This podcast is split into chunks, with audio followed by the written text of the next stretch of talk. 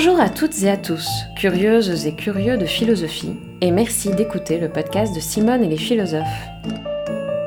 Dans chaque épisode, on entre dans une question apparemment banale, mais dont les reliefs et les enjeux pourraient bien être plus importants qu'on ne le croit. La conviction que je défends de cette façon, c'est que c'est en interrogeant la vie quotidienne que la philosophie permet de nous orienter avec un peu plus de discernement et de liberté. Cet épisode est un peu spécial et pour tout dire, tout à fait expérimental. Il est expérimental parce que je ne suis pas seule autour du micro. Des amis auditeurs du podcast y participent activement. Geoffroy à la prise de son et au montage, et Raphaël au micro, dans le rôle de l'apprenti philosophe.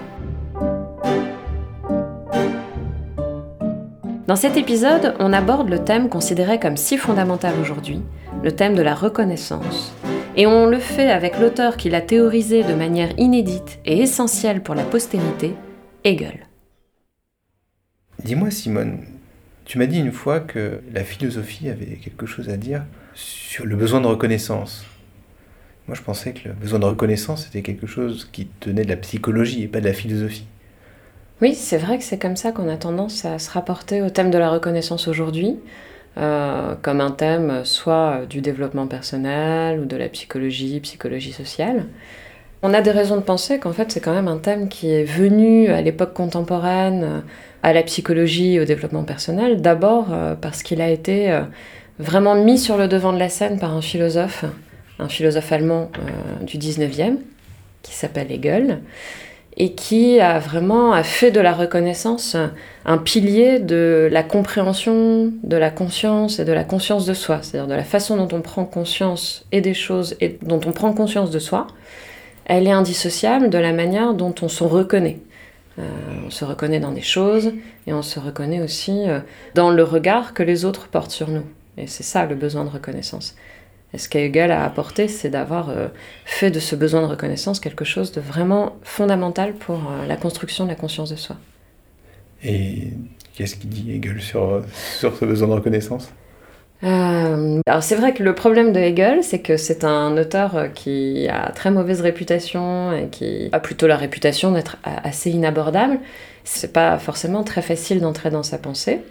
Mais euh, la façon dont il pense la reconnaissance a vraiment un impact sur toute la pensée du XXe siècle, en particulier par exemple dans le deuxième siècle de Simone de Beauvoir. Donc euh, ça vaut le coup d'essayer euh, au moins d'entrer dans la pensée de Hegel par cette petite porte-là, la porte du besoin de reconnaissance.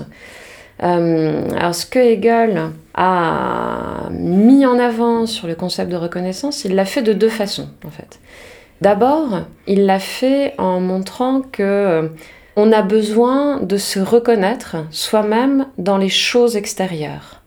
En particulier sa conception du travail et la conception que Marx lui reprend euh, du travail, elle est euh, extrêmement liée à ça, à savoir que pour, pour prendre conscience de soi, il suffit pas de se regarder et de réfléchir euh, sur sa vie. pour prendre conscience de soi, j'ai besoin de, de, voir que j'ai un impact sur le monde extérieur, que j'ai moi-même causé, et que dans l'action que j'entreprends pour euh, causer euh, quelque chose dans le monde extérieur, eh ben, je me reconnais alors euh, dans les modifications que j'opère. Alors l'exemple que prend Hegel, un des exemples que, que, prend Hegel, c'est l'exemple d'un enfant qui jette des cailloux dans l'eau pour faire des ricochets. Et Hegel dit, dans la satisfaction de l'enfant, il y a en fait le plaisir de reconnaître qu'il est lui-même l'auteur des modifications qu'il observe dans l'eau. bon, déjà, ça veut dire que euh, c'est quelque chose de, et de fondamental et de naturel. L'enfant le fait. Euh, ce qui motive son action et ce qui surtout lui procure du plaisir dans son action, c'est d'observer qu'il se reconnaît, il observe euh, la manière dont son esprit s'incarne dans les choses extérieures. Alors ça, c'est un point fondamental parce que ça veut dire que le travail chez Hegel, la satisfaction qu'on peut avoir à travailler euh, chez Hegel, à transformer le monde, c'est euh, cette satisfaction qu'on a de se reconnaître dans le produit euh, final du travail. Donc à la manière de l'artisan qui conçoit son produit, qui le travaille, qui le fabrique, qui transforme de la matière pour ça, et qui, dans le résultat final, peut s'y reconnaître, peut avoir l'impression même d'y avoir mis une part de lui-même. C'est quelque chose, c'est des métaphores qu'on utilise parfois pour se rapporter à son travail. Donc ça, Simone, c'était pour le premier aspect de la reconnaissance. Et donc il y a un deuxième aspect sur lequel il a dit des choses. Le deuxième aspect, bah, c'est celui voilà, qu'on a le plus souvent à l'esprit quand on parle aujourd'hui de besoin de reconnaissance. Aujourd'hui, quand on dit qu'on a besoin de reconnaissance, on pense à, la reconnaissance qu'autrui nous apporte. Voilà, on a besoin que les autres nous reconnaissent. Alors le tout, c'est de savoir qu'est-ce que les autres doivent reconnaître, euh, ou qu'est-ce qu'on attend que les autres euh, reconnaissent. Ce que Hegel a thématisé et mis en scène, ce qu'on appelle la dialectique du maître et de l'esclave, c'est que ce qu'on a besoin, euh, c'est qu'autrui nous reconnaisse comme libres. Voilà. Et donc la construction de la relation à autrui, elle est aussi sur ce elle est fondée sur ce pilier-là, c'est-à-dire que j'ai besoin qu'autrui reconnaisse ma liberté. Sauf que, là, jusque-là, euh, ça, voilà, ça, pourrait, ça pourrait être sympa, euh, juste euh, assez facile. Sauf que la manière dont je regarde les autres, c'est de les regarder un peu en les objectifiant. C'est-à-dire, je, me fais une idée de ce que sont les gens de manière figée, sur leur apparence, leur rôle social, ce que je sais d'eux. Et je sais que les autres font ça aussi. Voilà, en fait, entre on a tous besoin de reconnaissance, mais entre nous, on a tendance à se nier cette liberté qu'on recherche. Ah oui? Ouais, je vois que tu es interpellé. euh, ouais, se nier cette liberté, c'est euh, bah, justement par besoin de reconnaissance. J'ai besoin d'installer un rapport qui pourrait être un rapport de domination, mhm. parce que mon besoin de reconnaissance est infini. Dans la dialectique du maître et de l'esclave, ça prend une forme euh, plus dramatique que ça, c'est-à-dire que l'esclave, parce qu'il travaille, donc même s'il est au service du maître, et donc dans un premier moment, euh, euh, on pourrait imaginer que l'esclave n'est pas libre et le maître euh, l'est. sauf que l'esclave travaille. Et donc on a justement vu avant que par le travail, on peut se reconnaître soi-même mmh. comme doté d'un esprit, puisqu'on est capable de, de, mettre, de laisser notre empreinte dans la matière. donc le travail permet à l'esclave de se construire une forme de liberté, malgré tout, parce qu'il sait qu'il est indépendant par son travail, il sait qu'il est capable de transformer la matière, de subvenir à ses besoins euh, en transformant cette matière, alors que le maître est complètement dépendant du travail de l'esclave. Donc il peut se sentir inutile. Et c'est dans cette analyse du maître que euh, Hegel euh, dit que voilà, il suffit pas au maître de dominer, il a besoin que l'esclave le reconnaisse lui comme libre et pas simplement comme euh, dominant, euh, dépendant du travail de l'esclave. Il faut que l'esclave le reconnaisse comme libre.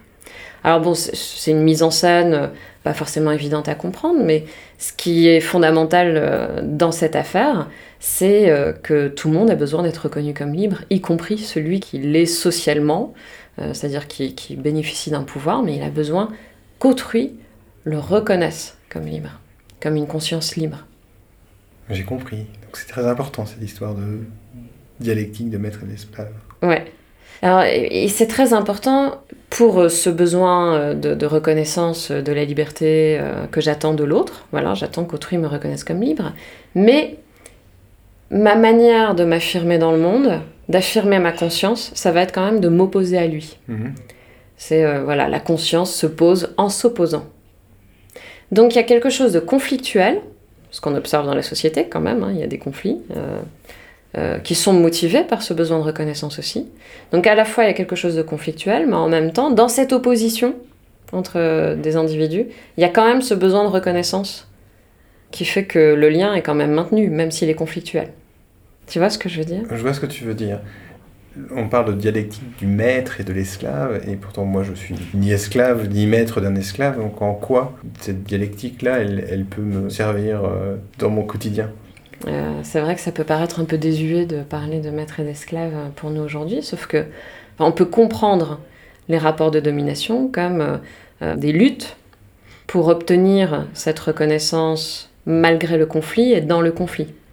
On voit que les rapports de pouvoir sont à la fois euh, des rapports euh, de lutte et en même temps euh, de dépendance, parce qu'on a besoin que les autres nous reconnaissent comme libres, même quand on veut les dominer. Mm. Donc ça, il y a quelque chose d'assez contemporain là-dedans, qui va être pris par la sociologie critique, une manière de comprendre les rapports de domination aujourd'hui. Voilà, ça s'est énormément inspiré de Hegel. Et après, bon, bah, par exemple, Simone de Beauvoir, va vraiment la thèse du deuxième sexe, elle est, euh, elle s'appuie sur cette vision-là de la reconnaissance, à savoir que elle va montrer que la manière dont la conscience des hommes euh, s'est développée ou voilà s'installe en société dans cette posture de domination, c'est euh, de poser l'autre sexe, c'est-à-dire la femme, comme l'autre, c'est-à-dire l'autre avec un grand A. Mhm. Euh, bon, J'y reviendrai sans doute dans un épisode ultérieur, hein, euh, où on parlera du deuxième sexe, mais euh, la conscience se pose en s'opposant, mais du coup, la conscience de celui qui veut dominer va figer l'autre dans une posture de l'autre, c'est-à-dire celui qui n'est pas libre, qui n'est que sujet, enfin voilà, qui peut pas être sujet justement, qui, qui n'est que le moyen qu'a la conscience qui domine, d'une part d'asservir, mais aussi de s'assurer que l'autre lui reconnaisse une liberté supérieure. Tu vois ce que je veux dire? Je vois ce que tu veux dire. Et euh, tout à l'heure, j'ai compris que dans la question de reconnaissance, il y a se reconnaître dans son impact sur le monde et, euh, le besoin de reconnaissance euh, de l'autre sur moi-même et en quoi la dialectique de l'esclave m'aide à, à, penser en fait cette relation-là. Euh, tout à l'heure, quand, tu parlais de mon impact sur le monde et ces besoins de reconnaissance-là, tu disais que tu voulais revenir dessus en parlant de Marx. Oui, oui, parce que, bon, la, vision euh, du travail, on la comprend avec l'image de l'artisan ou de l'enfant. Enfin voilà, euh, j'ai de la satisfaction dans ce que je fais parce que je suis capable de m'y reconnaître. Donc, on a besoin de s'incarner dans la matière. Sauf que le travail de l'ouvrier, qui est dans la, chaîne extrêmement fragmentée, il peut pas se reconnaître dans le produit total. D'abord, il l'a pas lui-même pensé, il est euh, astreint à une tâche extrêmement réduite, et le produit final ne lui appartient pas. Donc ce que Marx fait, c'est de reprendre, parce que Marx a suivi les cours de Hegel, donc vraiment cette théorie du travail et de la reconnaissance chez Hegel, elle est fondamentale, mais euh, il, va, il va à la fois reprendre cette nécessité du travail en se fiant au modèle de l'artisan, pour lui, c'est vraiment, voilà, c'est ce qui nous distingue de l'animal, c'est qu'on est capable de se représenter quelque chose, hein, de se représenter un travail et de l'accomplir et de se reconnaître du coup dans les résultats. Mais le travail de l'ouvrier, non. Et donc la critique du travail euh, capitaliste euh, chez Marx, c'est le revers d'une valorisation du travail en tant que besoin fondamental de transformer la matière et de se reconnaître dans cette matière qu'on a transformée. Est-ce que tu veux dire que ce mot que je trouve si compliqué, qu'est l'aliénation, je peux le comprendre parce que j'ai commencé à comprendre ce que Hegel voulait dire? Ah, exactement. Ah, formidable. Voilà. Alors, exactement, parce que justement, oui, dans l'aliénation, alors c'est l'autre concept euh, qu'on doit à Hegel, hein, vraiment, c'est euh, dans l'aliénation, euh, il n'y a pas simplement la servitude. Aujourd'hui, on a tendance à retenir que l'aliénation, c'est l'esclavage. C'est ce que moi j'ai compris, ouais. Mais j'ai compris qu'il y avait autre chose. Exactement. Mm. Euh, l'aliénation, pour Hegel, c'est on a besoin de s'aliéner. Alors s'aliéner, ça vient de alienus, qui veut dire euh, l'autre, l'étranger. Ça veut dire que pour que je puisse prendre conscience de moi-même, j'ai besoin de, sortir du stade purement théorique et intellectuel, euh, voilà, mental, immédiat. J'ai besoin de me plonger dans l'extériorité. Donc c'est ça qui serait l'étrangèreté ou l'autre, voilà. J'ai besoin de me plonger dans l'extériorité. J'ai besoin de m'aliéner mais dans cette aliénation, je me jette dans quelque chose que je ne connais pas, la matière par exemple, mais dans cette aliénation, je me réalise. Et donc cette aliénation, c'est la médiation pour que je puisse réaliser ma liberté. Donc il y a une forme d'aliénation qui peut être une médiation, mais il y a une forme d'aliénation qui est euh, évidemment celle sur laquelle Marx va insister, c'est-à-dire la dépossession. L'ouvrier est aliéné parce qu'il est dépossédé justement de, de cette possibilité de s'incarner dans la matière, de, est-ce que tu as fini de dire ce que tu voulais dire justement sur euh, ces implications, euh, sur ce que veut dire l'aliénation et le lien avec la reconnaissance? Euh, Oui, je pense. Enfin, en tout cas, voilà, l'idée, si on veut simplement avoir un aperçu qui nous aide à comprendre ce qu'on met derrière besoin de reconnaissance aujourd'hui, ou même derrière reconnaissance, la base, elle est là. La reconnaissance dans la matière, dans ce que je fais, et la reconnaissance de l'autre qui est toujours reconnaissance de ma liberté, mais qui se fait sur un fond euh, qui est conflictuel pour Hegel. Et ça, c'est quelque chose qui veut être développé vraiment euh, par plein de pensées du XXe siècle. Ce que je comprends, c'est que en posant des questions sur le besoin de reconnaissance, que je voyais comme quelque chose lié à la psychologie, tu passes par la, la philo, et en remontant jusqu'à Hegel et en redescendant, tu me donnes des outils qui me permettent de penser ce que c'est que des choses comme l'exploitation, d'un côté, et les, les rapports de domination. Mm. J'ai envie de dire merci. Mais merci à toi, Raphaël. Euh, oui, c'est vrai que ça a une consonance psychologique, mais bon, la philosophie de la conscience, c'est une forme de voilà, d'exploration philosophique de la conscience. Ce que Hegel fait hein, dans ce qu'il appelle la phénoménologie de l'esprit. Donc, euh, il décrit euh, les étapes par lesquelles la conscience passe pour devenir conscience de soi. Les étapes par lesquelles on passe pour prendre conscience de nous-mêmes. Rapport de domination, aliénation, exploitation, c'est des concepts que j'arrive à, mieux comprendre à partir de ce que tu viens de me dire. Est-ce qu'il y a encore quelque chose que je peux tirer de la pensée de Hegel et qui me permettrait de comprendre des concepts dont on parle beaucoup aujourd'hui et qui ne sont pas si clairs que ça? Euh, Peut-être juste un dernier, oui, parce que je l'ai mentionné tout à l'heure. Alors, il y, a, plusieurs mots, il y a objectification, voilà, c'est un terme qui est utilisé aussi aujourd'hui, notamment chez les féministes par exemple, hein. euh, ou la réification, qui est un terme aussi qui a été pas mal travaillé euh, dans l'époque contemporaine. Réification, ça vient de res, ça veut dire la chose. Objectification, bah, il y a l'objet. Il y a la chosification, c'est un peu le même vocabulaire. Ça veut dire quoi? Et ça aussi, ça nous vient de Hegel. Euh, et Sartre va beaucoup travailler ça aussi. Qu'est-ce qu'il y a de conflictuel dans ce que j'ai dit tout à l'heure C'est que à la fois j'ai besoin que l'autre me reconnaisse, mais moi, je vais avoir une tendance, une tendance claire, à figer l'autre en objet, en chose. Et c'est ça la réification, l'objectification, la chosification. C'est-à-dire que je vais le réduire à un état d'objet et je vais le nier comme sujet. C'est-à-dire euh, l'objet n'est pas libre, euh, voilà. Il, a une fonction, il est défini par sa fonction, par un caractère. Alors que si c'était un sujet Il serait défini par son projet, euh, voilà, par sa manière de s'inscrire dans le monde, de se projeter dans quelque chose qui n'existe pas encore. Donc par sa liberté. Et c'est ça qui fait la tension. Euh, c'est dans ce sens-là que Sartre dit euh, que l'enfer, c'est les autres. Cette phrase qui est très retenue, bon, qu'il faudrait euh, analyser, etc. Mais donc je vais pas le faire. Mais l'enfer, c'est les autres, c'est en ce sens-là. C'est-à-dire que je sais que les autres sont en train de me transformer en objet puisqu'ils me figent dans une identité qui n'est pas forcément celle que moi je veux me construire. Tu vois? Donc il y a un besoin de reconnaissance et en même temps, on n'est pas dupe du fait que les autres font ce que moi je fais envers eux, à savoir euh, je les fige comme des choses, ou je nie euh, leur liberté fondamentale de, se projeter. Euh.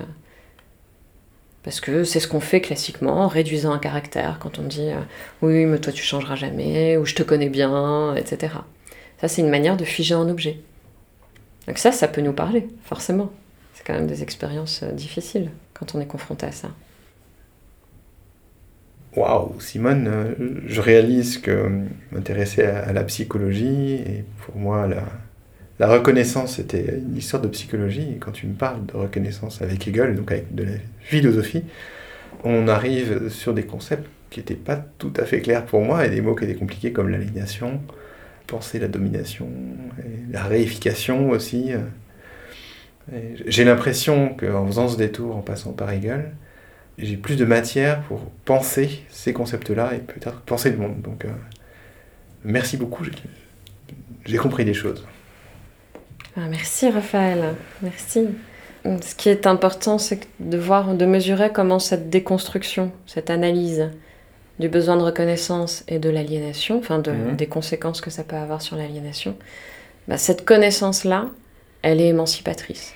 Et ça, voilà en quoi c'est quelque chose d'éminemment philosophique. Vraiment, le but de la philosophie, c'est pas juste de comprendre comment ça marche, c'est de voir comment cette connaissance peut nous émanciper. Et ça, c'est très net chez Hegel. Cet épisode est terminé, mais on se retrouve bientôt pour une autre investigation. Si Simone et les philosophes vous emballent, n'hésitez pas à me le faire savoir par des étoiles déposées sur la plateforme que vous écoutez, par un partage sur les réseaux sociaux ou encore par un commentaire sur le site. Le temps de création du podcast est soutenu financièrement par une communauté d'amis sur Tipeee, tipeee.fr. Mille merci à chaque contributeur et contributrice. C'est grâce à votre confiance que le podcast poursuit son aventure.